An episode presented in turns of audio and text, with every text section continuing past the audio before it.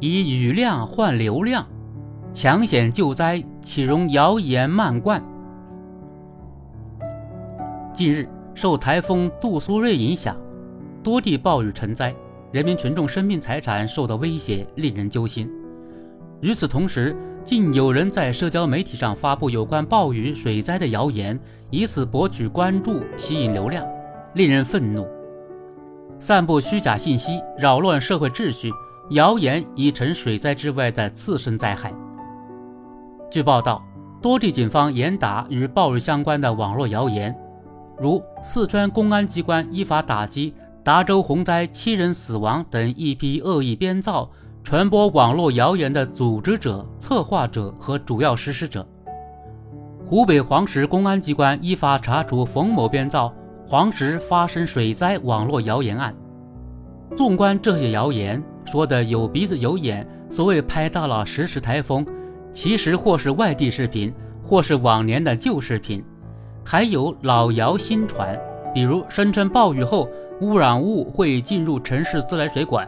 导致自来水质量严重不达标，所以不能喝。移花接木，大搞拼贴，AI 加持，无中生有，旧闻新发，博取关注。造谣者可谓用上了十八般武艺。面对突发暴雨险情，公众急于通过各种渠道了解最新消息。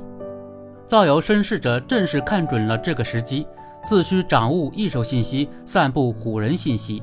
借机吸引注意，收割流量，也有个别颇有影响力的博主，有视频就传，有视频就信，是信息就发，对投稿信息全然不予分辨，有意无意间放大了谣言的声量，充当了谣言的扩音器。当前各地暴雨还在持续，防汛工作繁重，武警、消防、公安、志愿者等日夜奋战在防洪救灾一线。岂能让谣言成次生灾害，给防汛工作添堵？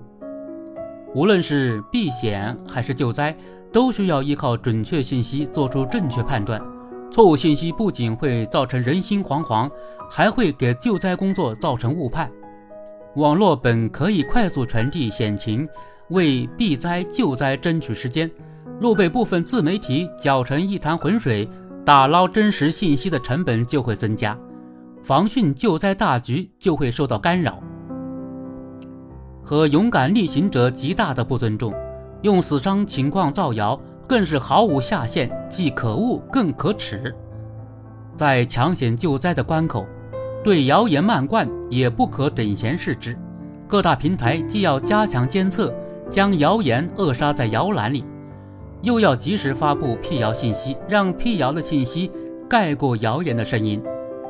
暴雨持续，不能任由谣言泛滥，防止谣言带来的次生灾害，监管部门和平台都责无旁贷。